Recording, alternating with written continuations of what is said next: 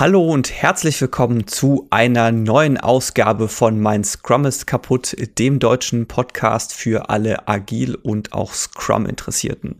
Mein Name ist Dominik und ich begrüße wie üblich den Sebastian. Hallo Sebastian. Hallo Dominik. So, jetzt haben wir Agil und Scrum Interessierte schon in zwei Grüppchen unterteilt, oder was? Ja, genau. Beim nächsten Mal ist es dann Agil, Scrum und Kanban Interessierte. Und dann Agil, Scrum und Kanban und XP Interessierte. genau. Irgendwann dauert das Intro länger als die Folge. Mhm. Oh, das, so, so ein bisschen wie ich packe meinen Koffer. Ich packe meinen Methodenkoffer und nehme mit Scrum. ja. Das, das wäre aber auch mal lustig für irgendeine Konferenz. ja, oder ja, also, stimmt, das, das wäre eigentlich mal so, äh, ich packe meinen Methodenkoffer und nehme mit. Ja, lernt man wahrscheinlich ganz viele Methoden kennen, die man, äh, von denen man bisher noch gar nichts wusste. Ja, eben, so, so Moderationsmethoden und alles. Es könnte auch eine andere Variante für so ein Brainstorming einfach mal sein, ne? Das können wir vielleicht auch mal ja. als. Hm. Hm. Ich packe meine ZIP-Datei und nehme mit. Tja, und was nehmen wir heute mit? Äh, wir nehmen heute nur Schulden mit. Also kurzum Kreditkarte. Apropos, apropos Kreditkarte und ich packe meinen Koffer. Kennst ja bestimmt noch hier, ähm, ach Gott, wie hieß das immer? Hier mit, mit Hohecker. Äh, Switch, ne?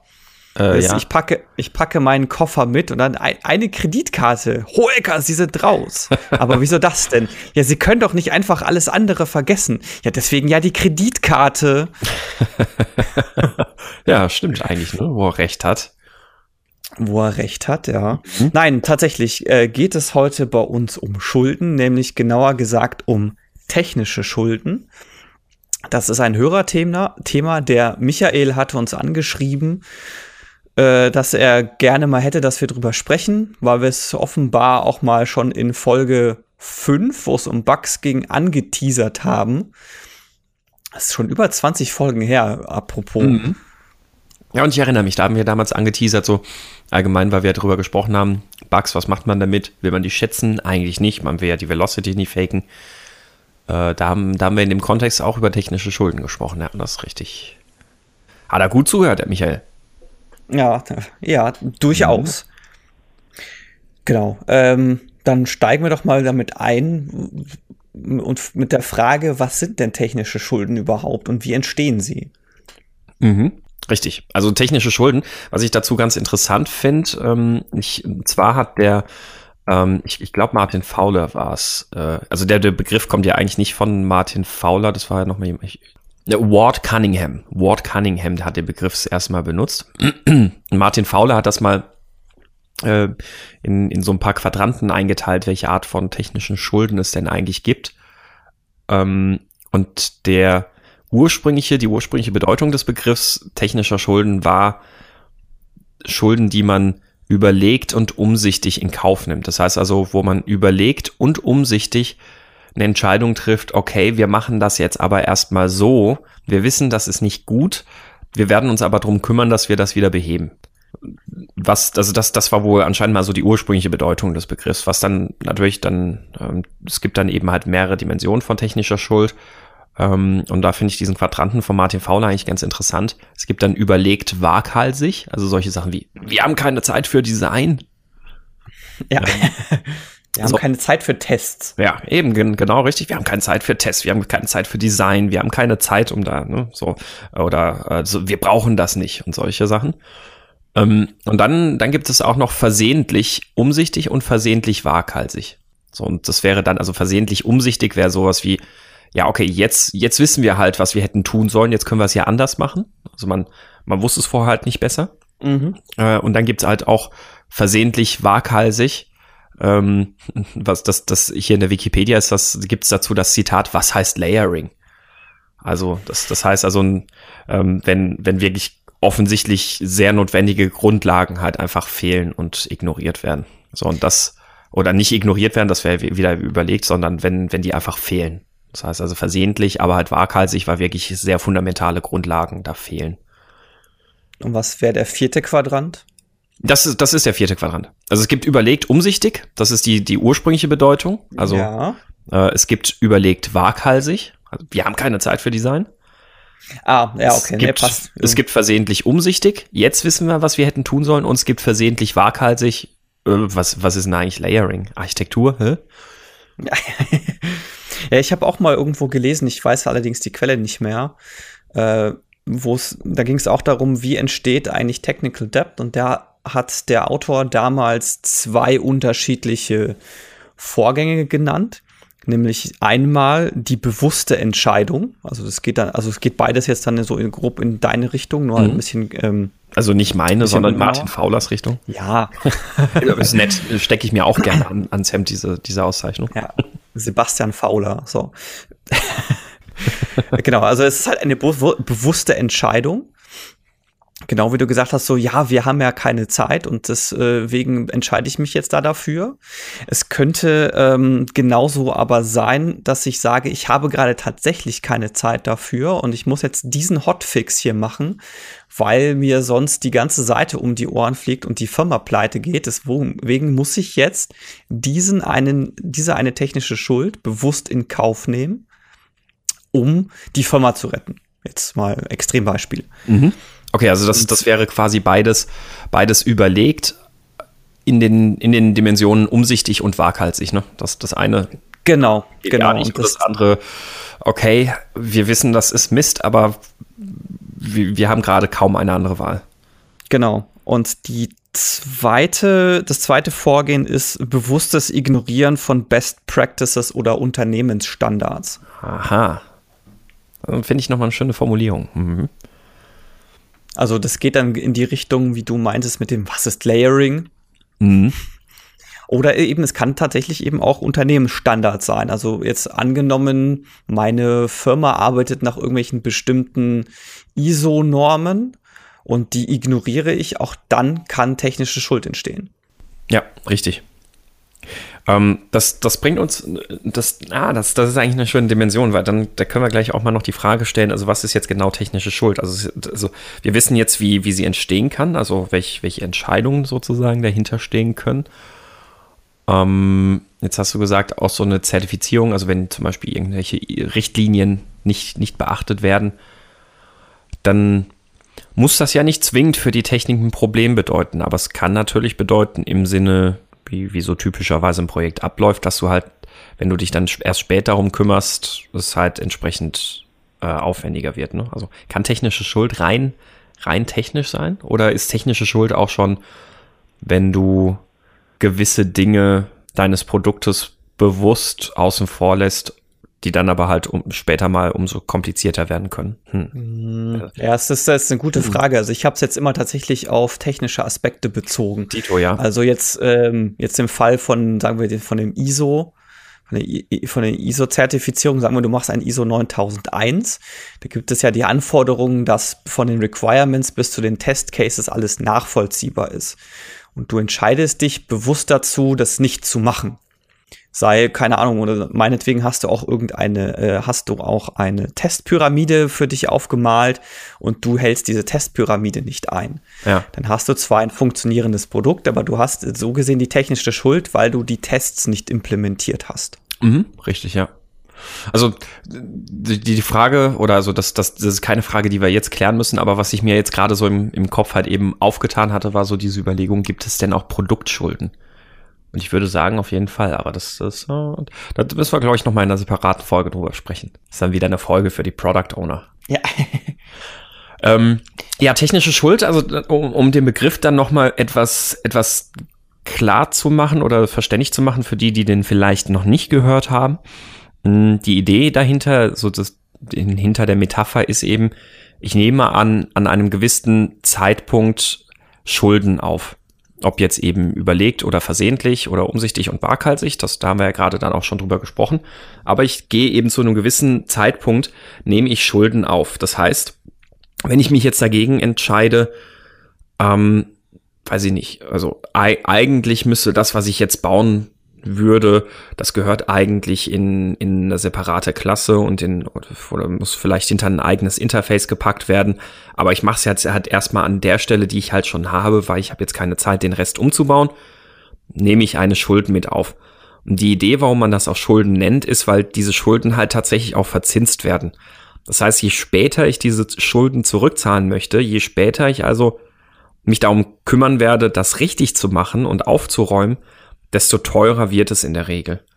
Und das kennt ihr ja sicherlich auch alle selbst, wenn, wenn ihr erstmal an, an eine Stelle irgendwie anfassen müsst, die vor Monaten oder irgendwann mal gebaut wurde, ist das in der Regel eine sehr, sehr komplexe und komplizierte Sache, weil so eine Stelle ja immer weiter und immer tiefer ins System reinwandert. Also die wird von, von ganz vielen anderen Sachen genutzt, wo ich vielleicht nur einmal kurz einen Workaround gebaut habe, habe ich dann acht Monate später schon zehn weitere Funktionalitäten in meinem Produkt, die auf genau diese Funktion zurückgreifen. Äh, und dann muss ich alle diese zehn anpassen, während ich vor, vor acht Monaten vielleicht nur dieses eine, diese eine Anpassung hätte machen müssen, um das gerade zu ziehen. Ich finde es da tatsächlich auch hilfreich, wenn man von Technical Debt spricht, also sich einfach mal den deutschen Begriff vor Augen zu führen, eben mit den Schulden. Und dann kann man nämlich auch relativ leicht Analogien dazu ziehen, wie ist es im realen Leben. Also beispielsweise, ich habe gar nicht genug Geld, will mir aber ein Auto kaufen.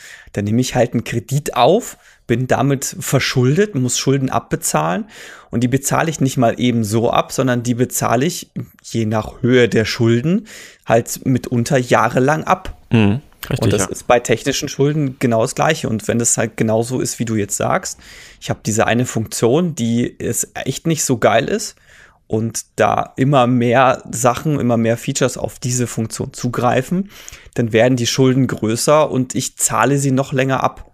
Ja.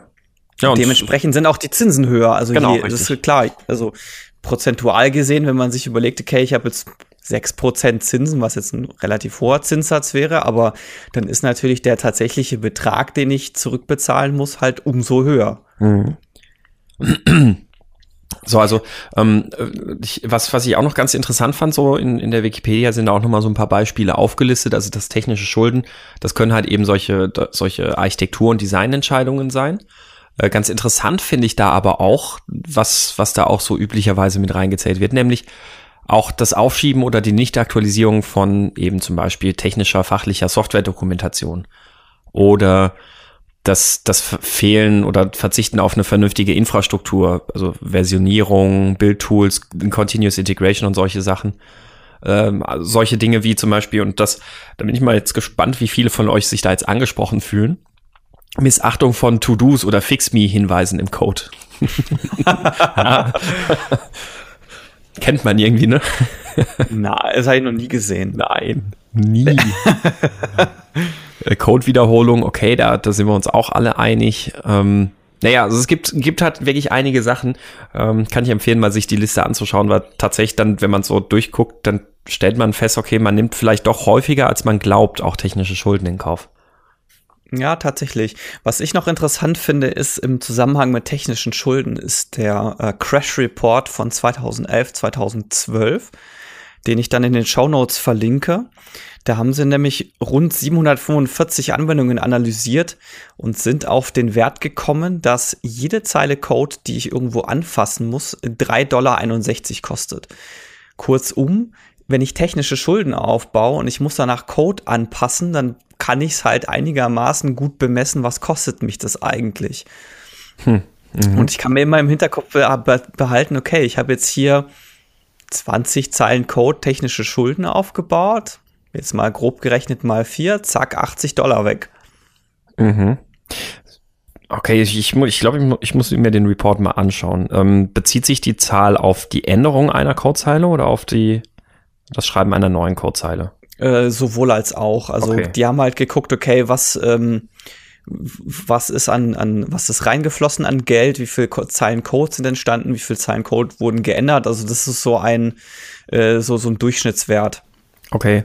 Es gibt ja auch noch diesen, hm, diesen Wert, jetzt nagel mich nicht genau drauf fest. Irgendwo sagt man ja so, Pi mal Daumen, dass ein Entwickler am Tag durchschnittlich, was waren es, 100 Zeilen Code schreibt oder so? Weißt du das noch besser? Ich weiß es nee, nicht mehr. Aber nee. ich, ich, meine irgendwo in dem Bereich, wenn nicht sogar noch, noch mal ein gutes Stück niedriger, ähm, dann, dann erscheinen mir diese drei Dollar sogar fast günstig pro Zeile.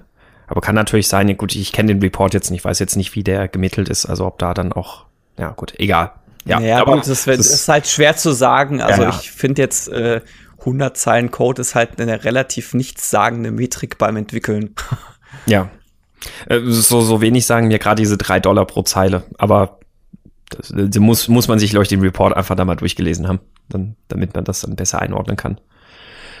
Ähm, ich dachte, ich verlinke den mal. Ähm, ja, was ich noch interessant finde, ist, der Michael hat halt auch noch ein bisschen beschrieben, wo seine Schmerzen herkommen, warum er gerne das Thema hätte. Und er hat auch so gemeint, oder auch ge gesagt, okay, die hatten halt damals das Problem, hat bei denen schon angefangen, dass sie gar nicht, äh, gar nicht erst unterscheiden können, konnten, wo ist eigentlich der Unterschied zwischen technischer Schuld und einem Bug. Jetzt äh, würde ich jetzt gar nicht mehr so, so, so sehr drauf eingehen, weil ich denke, das haben wir schon beantwortet. Nämlich äh, der Unterschied ist, mache ich, mache ich es bewusst Mhm. Also wenn ich es bewusst aufnehme, dann ist es halt kein Bug und ein Bug entsteht durch Seiten, ich würde jetzt mal sagen, Seiteneffekte in der Anwendung, die ich nicht vorhersehen konnte. Die habe ich jetzt nicht bewusst aufgenommen. Also ich würde, würde gar nicht mal sagen, dass das die alleinige Unterscheidung ist, aber es ist zumindest ein ganz starkes Indiz. Also wenn, wenn ich es bewusst mache, dann ist es in jedem Fall technische Schuld. Ne? Aber technische Schuld kann ja auch unbewusst entstehen. Also das, ähm, das, das, das hatten wir ja vorhin dann auch schon gesehen, so mit diesen vier Quadranten. Ja, genau. Ja. Äh, Fakt ist aber, ich ähm, ignoriere etwas auf eine bestimmte Art und Weise. Mhm. Richtig, ja. Ähm, das, um, um, um da auch nochmal sozusagen äh, kurz, kurz einen Einwurf zu machen, weil ich, das fand ich auch ganz interessant. Ähm, es gibt auch, das, das auch wieder in der Wikipedia. Es ist selten, dass ein Wikipedia-Artikel so, so viele interessante Dinge auch hergibt zu einem Thema, finde ich. ähm, und zwar von Meyer Manny Lehman gibt es diesen, diese Aussage, steigende Komplexität. Während Software weiterentwickelt wird, steigt ihre Komplexität, es sei denn, es werden Anstrengungen unternommen, sie beizubehalten oder zu reduzieren. Ähm, und genau damit entsteht oder auch damit baut sich halt technische Schuld auf, wenn auch in einem deutlich geringeren Maße, nämlich ähm, wenn ich, wenn ich meine Software einfach weiterentwickle und halt nicht kontinuierlich auch refactore oder nicht, nicht kontinuierlich wirklich ganz bewusst eine Entscheidung treffe, wie kriegen wir denn die Komplexität mindestens mal beibehalten, ohne, ohne so steigen zu lassen.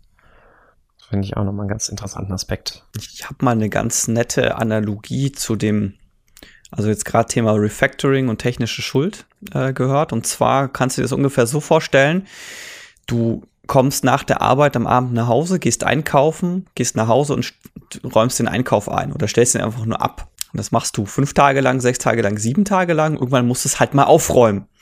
Und jeder, zweite Analogie, jeder kennt so die typische Schublade. Man räumt die Schublade auf, die ist super schön aufgeräumt. Und im Laufe der Zeit sieht die Schublade halt immer furchtbarer aus. Und auch da muss ich einfach aufräumen und die, die, die Schublade wieder organisieren, Sachen rausschmeißen, Sachen vielleicht in eine andere Schublade reinräumen, weil sie hier nicht mehr so gut reinpassen. Vielleicht habe ich auch irgendwo ein neues Ordnungssystem. Vielleicht brauche ich gewisse Dinge nicht mehr. Und das ist halt so eine Art, ja, ich würde es mal sagen, lebendes System, wo ich einfach immer wieder drüber gucken muss, passt es so noch, muss ich da mal wieder aufräumen, ist es vielleicht ein bisschen ausgeartet. Und das trifft halt genauso auf Schubladen zu wie auf technische Schulden und Code. Ja, ja, das ist eine schöne Analogie, stimmt.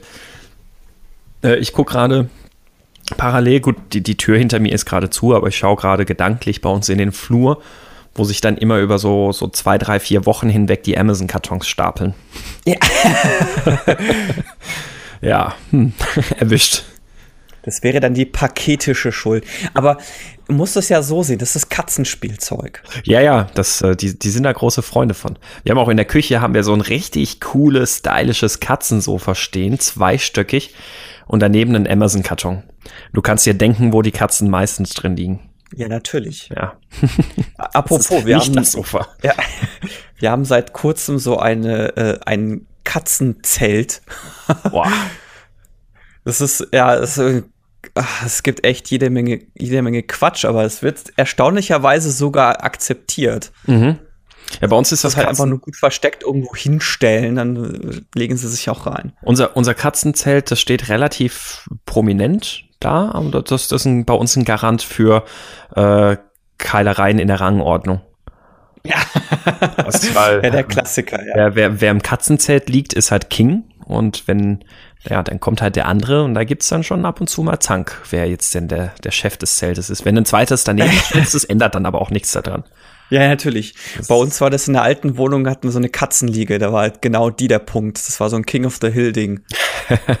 hey, wir haben heute Cat-Content. ja, ich habe dann nachher bei den, äh, passenderweise bei den Picks der Woche auch nochmal Cat-Content. Oha. Jetzt sollten wir einfach die Folge umbenennen in äh, Technical Cat oder so. Catical Debt. Technic Cat Debt. Genau, okay. Ähm, ja, gut, also jetzt, genau. Also wir, wir, wir haben jetzt, glaube ich, ganz gut elaboriert, was ja die technischen Schulden sind. Jetzt wolltest du, glaube ich, gerade was fragen. Ich hätte jetzt sozusagen parallel auch die Frage gestellt, ja, was macht man jetzt damit? Hm? Genau, vielleicht, was macht man damit? Äh, interessant wäre jetzt vielleicht an der Stelle die Frage, wer ist denn verantwortlich für technische Schulden? Ja. Also ganz, ganz einfach würde ich das beantworten mit natürlich das Team, denn die tragen die Verantwortung über die technische Qualität des Produkts, also Development Team. Jetzt werde ich aber, also jetzt, jetzt höre ich aber ganz viele Schreie schon fiktiv ähm, gegen, gegen die Autoradios und gegen die, die Kopfhörer, auf denen ihr gerade die Podcasts hört, wo ihr sagt, ja, aber der Product Owner lässt uns nicht oder der sagt uns, wir dürfen da nicht so viel Zeit investieren oder weil Termindruck oder die Firma lässt uns nicht. Was denn dann? Auch dann, auch in so einem Fall würde ich sagen, die, ähm, ist das Entwicklungsteam dafür verantwortlich. Mhm. Es sei denn, so, ja, nee, und man kann auch, kann's auch, ich kann auch gerne aber sagen. Du hättest den Satz auch anfangen kommen mit, können mit, es kommt drauf an. Ja. typische Entwickler, genau. äh, typische Consultant-Antwort. Ich leg mir wieder Nein, meinen Schal an. ja. Stimmt, der Hipster-Consultant. Nein, tatsächlich ähm, ist der Unterschied liegt darin, wie gehe ich damit um. Wenn ich jetzt äh, quasi nur die, die Hände hebe, ja, ich hatte ja keine Zeit und äh, wir mussten ja so viele Features auf einmal machen. Ich bin als Entwickler dafür verantwortlich, dem Product Owner klar zu machen, was passiert. Und wenn ich das verschlafe, dann ist es meine Schuld. So, äh, anders gesagt, wenn ich jetzt äh, irgendetwas umsetze und ich weiß als Entwickler, okay, es gibt jetzt drei unterschiedliche Möglichkeiten und jede Möglichkeit bedeutet unterschiedliche Auswirkungen in der technischen Umsetzung und in der technischen Schuld, die entsteht, dann muss ich alle drei Optionen dem Product Owner zeigen, ihm klar machen, was es bedeutet, welche dieser Optionen wir umsetzen und wenn er sich dann dafür entscheidet, welche umgesetzt werden soll, dann ist es mindestens eine geteilte Schuld. Eigentlich würde ich schon, ich, ich würde dir zustimmen. Hm, ich überlege jetzt gerade nur, ob es denn wirklich richtig wäre. Also es gibt ja bei Verantwortung gibt es ja immer die Möglichkeit, also Verantwortung zu tragen, die, indem man sie delegiert. Also Delegation heißt ja nicht, dass ich die jetzt plötzlich weggebe, äh, sondern ich bleibe weiterhin verantwortlich, aber ich überlasse jemand anderem sozusagen sich sich dieses Themas anzunehmen und ich ich äh, ich ver verantworte es weiterhin auch noch. Ähm, jetzt wie wie ist also wäre wäre das Delegation der technischen Verantwortung und ist das richtig? Darf man das? Hm. Ich äh, würde sagen, ja. Und worauf ich insgesamt raus wollte, ist, ist, dass technische Schulden das Scrum-Team verantwortlich ist. Also sprich Scrum Master, Product Owner und Entwicklungsteam. Weil die gemeinsam am Produkt arbeiten und die gemeinsam entscheiden durch ihre Handlungen, welche technischen Schulden entstehen. Der das Entwicklungsteam, in dem es vielleicht bewusst keine Te schlechte Tests schreibt oder keine Tests schreibt oder schlechten Code schreibt, obwohl sie es, anders, obwohl sie es besser wüssten. Der Product Owner, indem er zusammen mit dem Team Entscheidungen trifft, äh, gewisse Dinge technisch anders lösen zu lassen, als sie möglich wären, weil zum Beispiel es heißt, okay, ich kann dieses Feature, das du haben möchtest, einbauen, aber ich kann es auf die Art und Weise einbauen, dass wir danach jede Menge technische Schulden haben äh, das macht die Komplexität dieses Features sehr klein. Oder ich kann dieses Feature einbauen, dass es danach sehr schön ist, aber es erhöht die Komplexität dieses Features um ein, sagen wir jetzt mal aus der Luft gegriffen, das Vierfache. Das heißt, ich habe statt einer 2 eine 8.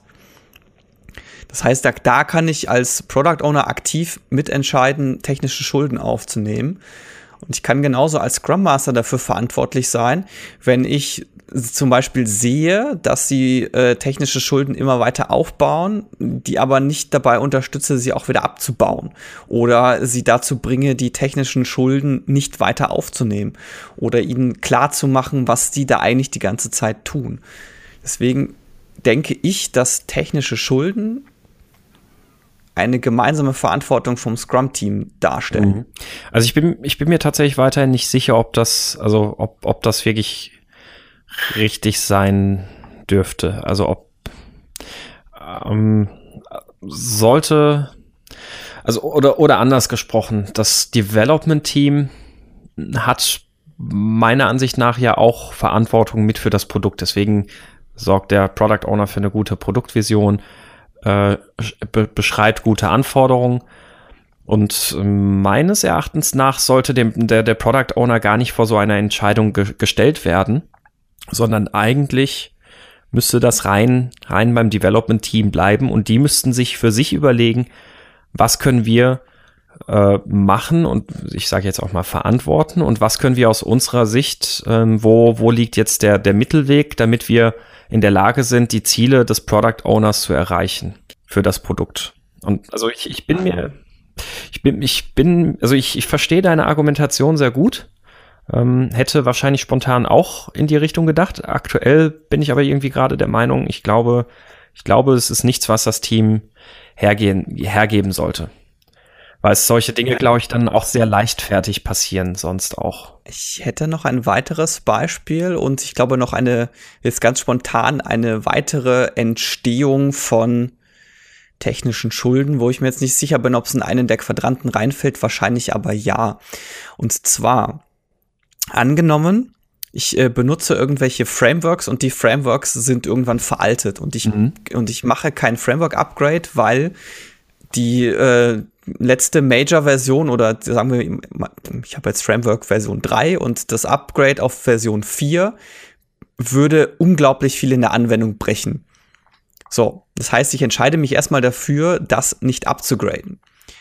Und zwar aus dem Grund, weil ich sage, gut, äh, lieber Product Owner, wir müssten da eigentlich mal ab, äh, hier ein Upgrade machen auf die neueste Version, aber das wird uns mindestens vier Wochen Zeit kosten, weil da so viel bricht, dass wir erstmal die ganze Anwendung danach wieder beheben müssen. Das, für dich heißt es, wir können halt vier Wochen keine Features entwickeln. Mhm. Das heißt, da muss der Product Owner durchaus mit involviert werden, weil ich ja sagen muss, okay, äh, entwickle ich jetzt vier Wochen keine Features weiter oder nehme ich in Kauf, dass ich danach eine veraltete Software habe? Ja. Die im Zweifelsfall dazu führen könnte, dass ich Sicherheitslücken in meiner, in meiner Anwendung habe. Ja.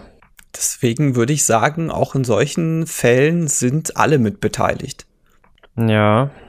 Also, ja, ja, also ich bin, bin schon bei dir, also gerade bei so einem, bei so einem Härtefall muss das irgendwie abgewogen werden und das, das ist auf jeden Fall was, wo das Scrum-Team als Ganzes das macht, machen sollte. Ähm, also die einzelne technische Schuld lässt sich wahrscheinlich unterschiedlich zuweisen, aber jetzt so im, in der Schnittmenge im Durchschnitt denke ich, ist es aufs ganze Team anwendbar. In solchen Härtefällen bin ich auf jeden Fall bei dir. Ich würde aber gerade bei solchen Sachen wie, ja, wir können diese, dieses Feature jetzt so und so umsetzen, was eine rein technische Fragestellung ist, hm, da bleibe ich dabei, das sollte, das, das ist weiterhin eine Sache des Development Teams, die das Team nicht, nicht ab, abtreten sollte, diese Verantwortung. Ja, aber was ist, wenn die eine Lösung äh, Komplexität von zwei bedeutet, die andere Lösung eine Komplexität von 13? Ja, ist, ist deren Sache. Das Team ist doch auch allein nicht verantwortlich zu schätzen, wie, was, was sie glauben, wie lange sie für Sachen brauchen oder wie, wie viel Komplexität da drin steckt. Das ist ja nicht die Sache des Product Owners. Die tragen dafür die Verantwortung, dass sie die technische, eine gute technische Qualität sicherstellen.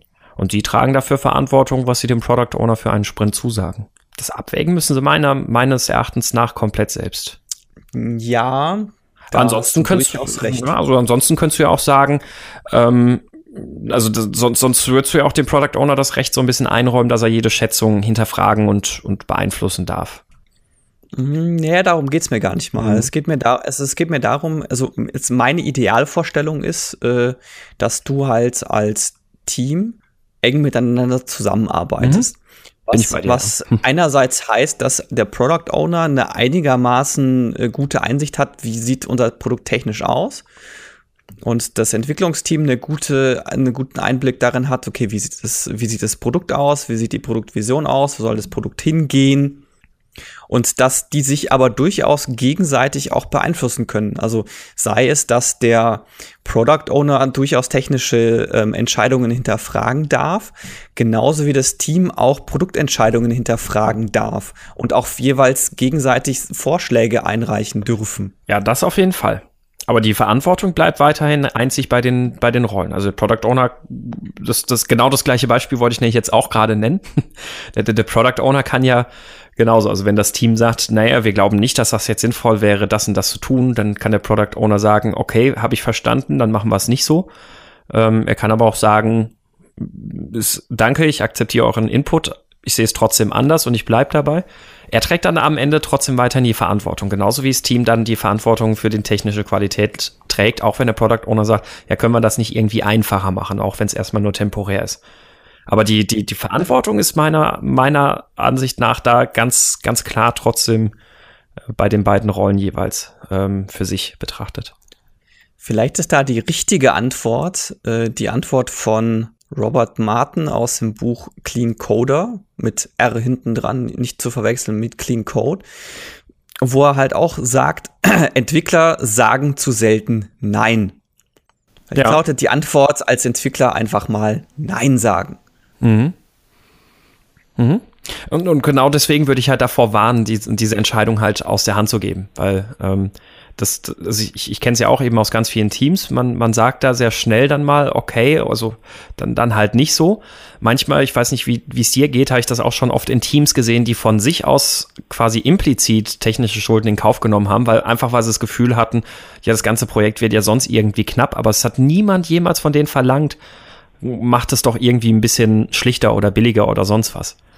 Ähm, und ja. genau deswegen würde ich halt schon, schon versuchen, das zu vermeiden, diese Entscheidung überhaupt nur rauszugeben aus dem Team. Und, und wenn man halt diese äh, Fragestellung an den Product Owner, hey, wir könnten das so machen, dann wäre das viel einfacher. Dann, dann führt das, glaube ich, dazu, dass man sehr leichtfertig wieder diese Verantwortung abgibt, auch wenn es vielleicht dann nur implizit ist also wär, wäre ich als Scrum Master dann in so einer ähm, Situation da im Team, würde ich die dann schon, ähm, würde würd ich denen dann schon irgendwie auch nochmal versuchen, bewusst zu machen, nee, nee, das müsst ihr schon entscheiden, ne? Das, das, das ist eure, eure Sache. Also sonst wäre das, glaube ich, wirklich schwierig. Prinzipiell schon, ja, prinzipiell schon. Ich denke mal, das kommt wahrscheinlich auch doch darauf an, wie gut das Team zusammenarbeitet und wie sie sich nach außen präsentieren. Ja. Also, weil ich selber hatte auch schon den Fall, dass du quasi als Team nach, nach draußen als Einheit aufgetreten bist und auch wahrgenommen wurdest und das dann relativ egal war, ob es um technische Fragen ging oder um Produktfragen. Das, die Verantwortung wurde als vom Team wahrgenommen und nicht so die einzelnen Instanzen im Team. Ja, ja, das, das ist richtig, ja. In so einem Team hast du ja dann in der Regel aber auch eher weniger Probleme, glaube ich, mit technischen Schulden. ja, gut, ja, nicht, nicht, zwangsweise, aber ja. Das nicht unbedingt. Mit, mit aber, einem Verantwortungsbewusstsein bleibt ja auch das meistens dann eher deutlicher aus als in einem anderen Team. Das bringt mich jetzt aber zu einem weiteren Punkt aus Michaels E-Mail, die vielleicht auch relativ interessant ist. Was machen wir denn mit technischen Schulden? Packen wir die ins Backlog rein? Schätzen wir die? Mhm. Wie also, gehen wir damit um? Also zum Schätzen habe ich eine sehr klare Meinung. Nein. Punkt. ähm, was man, was man durchaus machen kann, was ich immer ganz nett finde, ist, dass man äh, für sowas äh, trotzdem eine Schätzung macht, aber dann irgendwo auf einer anderen Skala oder einer anderen Ebene oder sonst was. Einfach damit man ein bisschen auch bemessen kann, wie viel technische Schulden haben wir denn, aber das, das ist natürlich nichts, was in die Velocity reinzählt. Man kann auch einfach rechnen, wie viel weniger Velocity haben wir jetzt dadurch, dass wir das machen. Ähm, aber die, die Velocity, und das hat Michael bei sich ja auch schon so gemacht, finde ich sehr richtig. Die sollte da, also die, die sollte keine technischen Schulden beinhalten, weil das nichts, keine wertschöpfende Tätigkeit ist. Es ist ja, ja, es sind Zinsen, die ich dafür zahle, dass ich mal Schulden aufgenommen habe. Dafür sollte ich nicht belohnt werden. Wie würdest du es beim Framework-Upgrade machen? Genau, das, das ist jetzt eine spannendere Frage, dann halt solche Edge Cases. Und ich bin mir auch gar nicht sicher, ob das wirklich technische Schulden sind. Also wenn ich ein Framework-Upgrade mache, weil da jetzt eine neue Version da ist, gut, okay, vielleicht habe ich ja viel zu lang verschlafen, diese Updates zu machen und nur deswegen ist es kompliziert, weil ich jetzt ganz lange die Versionen übers übersprungen habe. Ähm, tja, wie, was, was würde man da machen? Also in dem Beispiel, was du jetzt genannt hattest, bist halt einen Monat damit zugange also aufs Backlog packen würde ich solche Sachen dann wahrscheinlich schon, um sie transparent zu machen, dann vielleicht irgendwie markieren. Ähm, es gibt, es gibt ja auch durchaus auch nicht funktionale Anforderungen und sowas auf dem Backlog. Ähm, was, was ich mir allerdings jetzt gerade noch so ein bisschen die Frage stelle, ist, ähm, wie, wie man so in der Regel damit umgeht. Also wir haben ja auch so bei Bugs zum Beispiel gesagt, naja, die, die werden halt einfach gemacht. Also Zero Bug Policy, die, die macht das Team einfach und das beeinflusst dann halt die Velocity. Äh, bei der technischen Schuld würde ich das ähnlich sehen. Wenn ich allerdings, also es ist ja genauso auch wie mit Refactorings, die, die macht das Team einfach. Die soll, sollten nicht geplant werden irgendwo im Backlog oder sonst irgendwas, sondern das, die sollte das Team aus eigener Verantwortung heraus machen, weil es an irgendwas arbeitet es baut und dann sagt, okay, jetzt mache ich das da noch mal ein Refactoring drauf, mach das schön. Oder bevor ich jetzt da was anfasse, refactore ich das erstmal und dann baue ich das, was ich da jetzt bauen will, was wir in diesem Sprint geplant haben. Also da ist das sozusagen in dem Teil der, der üblichen Tätigkeiten bei der Umsetzung einer User Story mit, mit drin. Was aber halt wirklich dann solche Sachen angeht, wie mit, wie, wie das Beispiel, was du auch genannt hast, so ein großes Framework-Upgrade. Gute Frage. Also das, das ist, glaube ich, was, was sich auch nie pauschal beantworten lässt, weil du immer wieder ja auch solche Sachen hast, die manchmal überhaupt gar nicht in einem Sprint umsetzbar sind. Und das war ja auch so ein bisschen die Problemstellung, die Michael ja auch genannt hat. Was mache ich denn mit solchen Sachen, wo ich was Schulden zurückzahlen muss? Und das kostet mich halt richtig lang Zeit. Ja, der konkrete Fall war ja sogar, es ging um, äh, es ging um Hardware. Mhm die einen Bug hatte und die wussten, okay, wir können den Bug fixen, aber den Bug fixen würde ein riesen Rewrite bedeuten. So, wie, äh, weil technische Schuld und äh, genau, wie gehst du damit um? Ja. Das ist tatsächlich eine spannende Frage. Ja. Da würde ich jetzt, äh, würde ich jetzt sagen, das hängt halt auch davon ab, wie ist dieser Bug überhaupt entstanden. Also hängt der wirklich, äh, hängt der wirklich von der Software ab? Dann würde ich sagen, auf keinen Fall in die ähm, auf keinen Fall ins Backlog rein. Es kann ja aber auch genauso sein, dass ich, äh, ich kenne jetzt, ich weiß jetzt nicht, ob das selbst entwickelte Hardware war oder nicht. Jetzt angenommen, es ist nicht selbst entwickelte Hardware. Und ich habe einen Bug in der Hardware. Und ich kann, dieser Bug ist sehr kritisch, der macht mein Produkt kaputt. Und ich kann ihn nur umgehen, indem ich selber ganz viel Rewrites reinbaue dann würde ich wiederum sagen, ist es etwas, was ich durchaus auf, äh, aufs Product Backlog packen könnte, weil ich die Hardware, mit der ich arbeite, nicht so funktioniert wie erwartet und ich das umschreiben muss, damit ich, damit mein Produkt wieder richtig funktioniert. Mhm. Also ich, ich würde es grundsätzlich auch nicht aufs Backlog packen, wo ich allerdings und ähm, wo, wo ich solche Dinge schon aufs Backlog packen würde, aber nicht um sie irgendwie ähm, zu priorisieren oder irgendwo einzuplanen oder sonst irgendwas, ähm, sondern einfach, dass, dass man sie transparent vor sich liegen hat, ist eben dann, wenn du für so ein Zurückzahlen der Schulden länger beschäftigt bist. Also wenn es halt wirklich über viele Sprints irgendwie sich hinzieht. Ähm, und dann fände ich das auch wichtig, das tatsächlich auch zu unterteilen. Also Michael hat ja auch geschrieben, naja, sie hat sich jetzt irgendwie angefühlt, so was, was technisch Notwendiges jetzt runterzubrechen in einzelne, in Anführungszeichen, Stories ist ja auch irgendwie Mist. Ähm, ich würde es trotzdem machen, allein aus dem Hintergrund, dass man sich trotzdem jedes Mal für jeden Sprint ein gewisses Ziel setzt. So, und auch so ein, ich, ich kann natürlich jetzt nicht in diesem speziellen Hardware-Fall ähm, direkt mitreden. Bei Software würde ich das halt schon so machen, dass man halt sagt, okay, gut, wir, wir knüpfen uns jetzt mal diese eine Klasse vor und nehmen da halt diese, diese und jene Funktionalitäten oder wirklich halt erstmal nur diese eine Klasse und bauen die halt parallel also es ist ja so, so Refactoring ist ja nicht nur, ich schreibe eine Sache um und muss dann alle Sachen anpassen, sondern ich würde halt im Zweifelsfall erstmal eine zweite Version dieser Klasse in Anführungszeichen bauen, die, die dann halt eben schön gemacht ist und dann fange ich halt nach und nach an, Dinge, die diese Klasse verwendet hat, auf die neue Klasse umzuziehen. So, und dann kann ich da auch schon wieder relativ fließend das machen und kann mir das dann auch immer so in Schritten planen und kann sagen, gut, jetzt im nächsten Sprint wollen wir diese und jene Klasse anpassen und ähm, machen dazu dann Modul A, die diese Klasse verwendet, die ziehen wir dann auch schon mal drauf um auf die neue Version. Ja, also ich meine, jeder kennt ja diese, ich nenne sie jetzt einfach mal Trägerplaka Trägerplakatklassen. also äh, da wäre tatsächlich ein sinnvolles Vorgehen zu sagen, ähm, nimm halt einen Teilaspekt davon raus, schreib den um und dann kannst du die alte Klasse oder die alte Implementierung äh, notfalls auch entsprechend umbiegen, dass dieser eine Teilaspekt von der neuen Implementierung ausgeführt wird. Genau, ja. So, aber worauf ich äh, ganz, ganz kurz noch, also worauf ich halt eben raus wollte, also es macht eben schon auch da sehr viel Sinn, sowas halt umzuziehen, weil ansonsten habe ich halt wirklich einfach was, das läuft dann so über Monate irgendwie hinweg, niemand verfolgt einen Fortschritt, wie viel haben wir da eigentlich noch zu tun und was, was ist denn da überhaupt? Vielleicht interessiert sich irgendwann auch niemand mehr dafür oder geht es nicht konsequent an. Deswegen fände ich das gerade bei so, ein, so, einem Umbau, der dann auch einen größeren Umbau bedeutet, also wo man mehr Aufwand damit hat, solche technische Schulden dann loszuwerden, fände ich auch wichtig, das runterzubrechen, einfach damit man wirklich halt kontinuierlich immer ein Ziel hat. Und vor allem auch da will ich ja trotzdem auch das erreichen, dass ich irgendwie am Ende eines Sprints dann halt was potenziell lieferfähiges habe. Also dass ich am Ende eines Sprints dann sagen kann, gut, also wir haben jetzt schon mal die Schulden ausgelöst von diesem und jenem Teil für diese und jene Module halt behoben. Jetzt haben wir halt den Rest noch vor uns, aber das, das ist jetzt schon mal erledigt und das könnten wir jetzt auch wieder in einen, einen Release packen oder so. Ja, das ist tatsächlich kein so unübliches Vorgehen. Also ich habe schon von mehreren Teams gehört, dass die, wenn die große architektonische Umstellungen haben zum Beispiel, dass die wirklich Schritt für Schritt vorgehen und auch oftmals sagen, okay, wir fangen jetzt einfach mal damit an und künftig ist jedes Mal, wenn wir eine alte Stelle anfassen, ziehen wir sie in die neue Architektur um. Ja.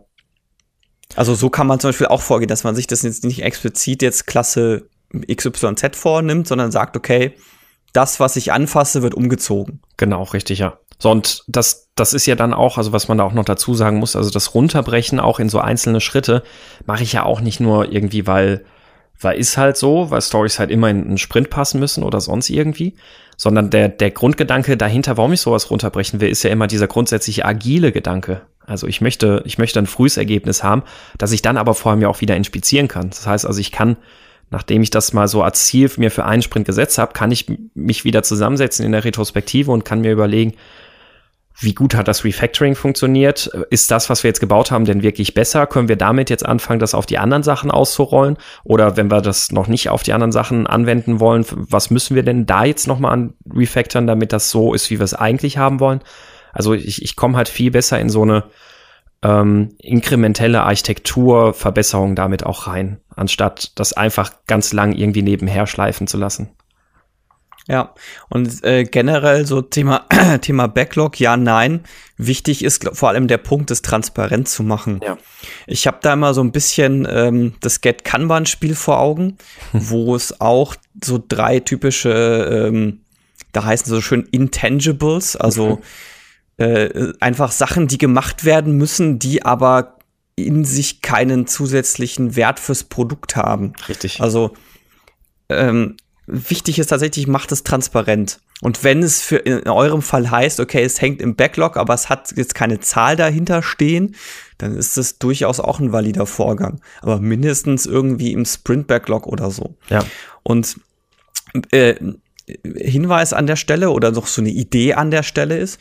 Wir haben ja am Anfang schon darüber gesprochen, wie entstehen technische Schulden wenn ihr technische Schulden bewusst in Kauf nehmt oder ihr merkt, hey, hier nehmen wir gerade technische Schulden auf, sei es bewusst oder unbewusst, schreibt es euch direkt auf. Mhm. Weil technische Schulden ist immer so ein typisches, boah, ja, wir müssen so machen und wir müssen die ganze Anwendung refactoren. Ja, das ist dann nämlich immer das, was bei rumkommt. Und da ist es unglaublich hilfreich, sich einfach immer aufzuschreiben, was haben wir denn tatsächlich überhaupt an technischen Schulden und wie viel an technischen Schulden nehmen wir also konstant auf. Ja. Also das, das ist dann das auch eine schöne Liste, die man abarbeiten kann. Und es ist ein schönes Mittel zur Vermeidung technischer Schulden. Es, ja, also genau. Wenn, also auch wenn ihr in einem Raum zusammensetzt, macht das halt auch irgendwie ruhig visuell. Also macht, macht das wirklich transparent im Raum, damit ihr die Dinge halt einfach vor Augen habt. Und jedes Mal, wenn ihr dann nicht da was hinzufügen wollt, dann, dann seht ihr halt, boah, okay, wir haben halt auch noch das, den Rest, also sollten wir das jetzt wirklich machen?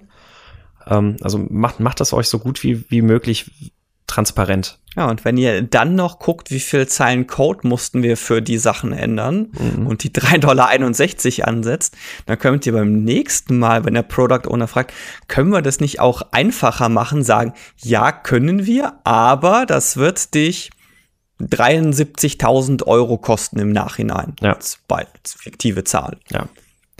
Also wir hatten fest, technische Schulden, wenn man sie macht, es dokumentieren und transparent machen. Äh, wenn man wenn man sie angeht, um sie zu beheben, dann auch das in kleine Schritte unterteilen, damit man für jeden Schritt sich ein gemeinsames Ziel setzen kann. Also damit man auch gemeinsam ein Ziel vor Augen hat.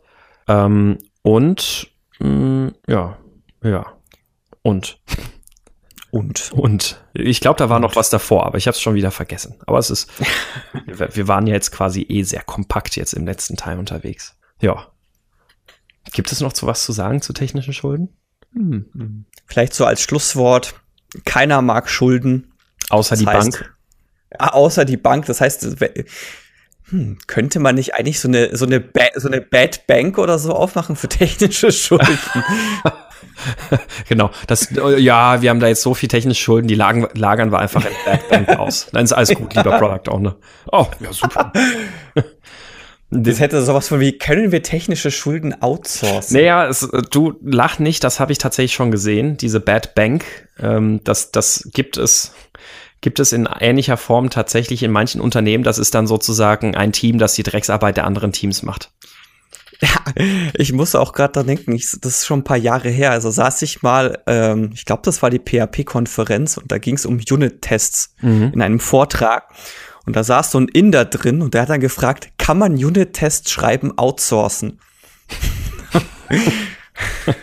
kann man so machen, aber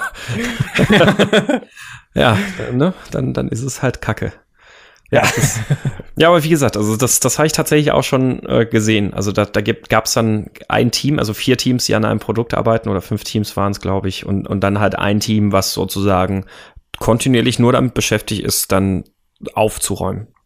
Das heißt also, die anderen Teams, die machen halt irgendeinen Kram, irgendwas, und das andere Team hat sich das immer dann angeschaut und hat dann geguckt, was machen wir da, also wie machen wir es jetzt schön. Also das, das ist dann sozusagen die Bad Bank. Und nee, nein, in diesem Team hat niemand Lust zu arbeiten. Ja, das ist so ein bisschen so ein Strafteam. Ja. Also klingt das so ein bisschen. Und erinnert so vielleicht noch Anekdote zum Schluss. Äh, wir hatten mal ein Team, das sich um eine REST-Schnittstelle gekümmert hat. Und das Team hieß halt einfach nur REST. So. Mhm. Und äh, manche Leute dachten halt dann in der Firma, ja, das ist so das Abstellgleis-Team. Das Rest ist so der, der traurige Rest, ja, genau. Ach, oder so, das Rest. ja. ja, ja, genau, ja. das ist halt der Rest. Ja, warum heißen die denn Rest? Also auch, auch Teamnamen können entscheidend sein. Mhm. Tja, tja, aber ich würde sagen, dann, dann sind wir mit, sind wir durch mit den technischen Schulden, oder? Genau sind wir durch mit Schulden, kommen wir lieber zu was Positivem, zu den Picks der Woche und damit zu Cat-Content. Yeah. Okay, dann machst also du den Anfang. Ich habe kein Cat-Content. zumindest von meiner Seite ist äh, was Nettes und zwar ist es ähm, 20 Illustrations that perfectly sum up what happens when you live with a cat. sind sehr nett gemalte äh, Comic-Panels, einfach, wo die, wo sich jeder Katzen Besitzer äh, sofort wiedererkennen wird. Hat so ein bisschen was von Simon's Cat an der, also, an der Stelle, ist aber ja minimal anders und sehr lustig. Okay. Hm. Ja, und mein, mein Pick der Woche ist Agile Baking. Ähm, und zwar äh, hatte ich mir tatsächlich mal die, die, die Frage gestellt, wie könnte man denn, also mein, ne, du weißt ja, Katrin, meine Freundin, die ist ja Konditorin. Und ich habe mir die Frage gestellt, wie könnte man eigentlich so etwas, ähm, also wie, wie, wie könnte man Backen agiler machen? Ich kann ja nicht einfach nur so so ein Zehntel Kuchen backen. Ähm, aber natürlich doch kann ich. Und habe dann auch mal ein bisschen geschaut und ich habe hier einen, einen Post vom Alec Ramsey gefunden, ähm, der ja, der da drin beschreibt, wie er vorgegangen ist, um solche Pekan, irgendwas, äh, Pekan-Küchlein agil zu backen, indem er halt erstmal mit einem Basisrezept angefangen hat und in sehr kleinen Maßstab, nämlich dann irgendwie auch in so einer Cupcake-Form irgendwie so zwei, drei Mini-Küchlein erstmal nur gebacken hat um so dann eben in kleinen Inkrementen das Rezept zu verbessern, bis es dann halt an einem Punkt ist, wo es, wo es wirklich funktioniert. Ähm, und dann hat er dann, nachdem, nachdem er dann das Rezept aussortiert hatte, nachdem das funktioniert hat, hat er dann eben äh, das Ganze skaliert. backen und skaliert. Ja. Richtig. Und fand ich ein tolles Vorgehen. Und der, der, der Witz ist, ich habe dann mit Katrin darüber gesprochen ähm, und, und hab, hab ihr gesagt, naja, die Idee beim Agilen ist ja, dass du das erstmal in ganz kleinen Schritten machst. Und ihre Antwort war, naja, das geht ja gar nicht. Kommt dir das bekannt vor, wenn, wenn du einem Team sagst, naja, ihr müsst, müsst eure Stories halt viel kleiner schneiden? Naja, das geht ja gar nicht. Habe ich noch nie gehört. Also fand ich extrem spannend, wie halt wirklich so über auch über, über andere Domänen, also ganz andere Tätigkeiten hinweg, da immer erstmal so ein so ein innerer Widerstand auf, auf, auftritt, wenn man wenn man das Thema anspricht. Äh, und deswegen ja, also der der Blogpost letztlich, wenn man sich das dann durchguckt, ist es eigentlich total straightforward und man denkt sich, na klar, also wie wie denn auch anders? Ihr kennt ja dann vielleicht auch die Situation und Katrin hat das auch schon mal gemacht. Dann hast du halt was, du hast dir ein Rezept rausgesucht fängst, also backst es dann halt auch in den Mengenangaben, die du da in dem Rezept drinstehen und stellst dann fest, der Teig ist totaler Mist. Mhm. So, das hättest du halt vermeiden können, wenn du agil gebacken hättest. Ja, das stimmt natürlich. Ja. Das, das erinnert mich so ein bisschen äh, an das Scrum-Cooking, was der Boris Gloger immer bei seinen äh, Scrum Master-Kursen macht. Ja, das, oder das, gemacht das hat. Ich tatsächlich nicht. Nee. Das kenne ich nicht. Ja, aber es wird, wird dann wohl in eine ähnliche Richtung gehen. Jedenfalls fand ich das sehr, sehr spannend. Ich habe dann letzt auch tatsächlich einen Kuchen gebacken, habe den aber ganz unagil einfach komplett auf einem Schlag gebacken, äh, weil das, ich, ich habe mich darauf verlassen, das Rezept wird schon passen. Kennen wir ja auch so dieses Verhalten. ja, genau, also das Framework wird schon passen. Genau, also insofern äh, Agile Baking, das ist mein Pick der Woche. Sehr gut, muss ich mal ausprobieren. Ja, also ich werde das demnächst tatsächlich auch mal ausprobieren, weil ich dann einfach auch mal wissen wir, wie das so ist. Gut, dann haben wir hoffentlich unsere Schulden, was das Thema technische Schulden betrifft, abgebaut, zurückbezahlt. Wir freuen uns über dein Feedback, Michael, ob dem so ist genau. oder ob jetzt mehr Fragen offen sind als vorher. Ja, genau. Also, äh, was haben, sind das dann Podcast-Schulden? Ich meine, wir haben jetzt, äh, ich glaube, 23 Folgen gebraucht, um die, um die Podcast-Schulden abzubauen. Tja. Ja. Ja. Wenn ihr, ähm, wenn wir noch weitere Podcast-Schulden haben, dann schreibt uns die doch gerne an thema at kaputt.de. Ansonsten freuen wir uns über Empfehlungen bei Facebook, Twitter oder Sternchenwertungen bei iTunes. Äh, ihr findet uns unter twitter.com slash scrumkaputt oder facebook.com slash scrumkaputt. Ansonsten war es das für diese Woche und wir hören uns nächste Woche wieder. Bis dahin. Macht's gut. Ciao.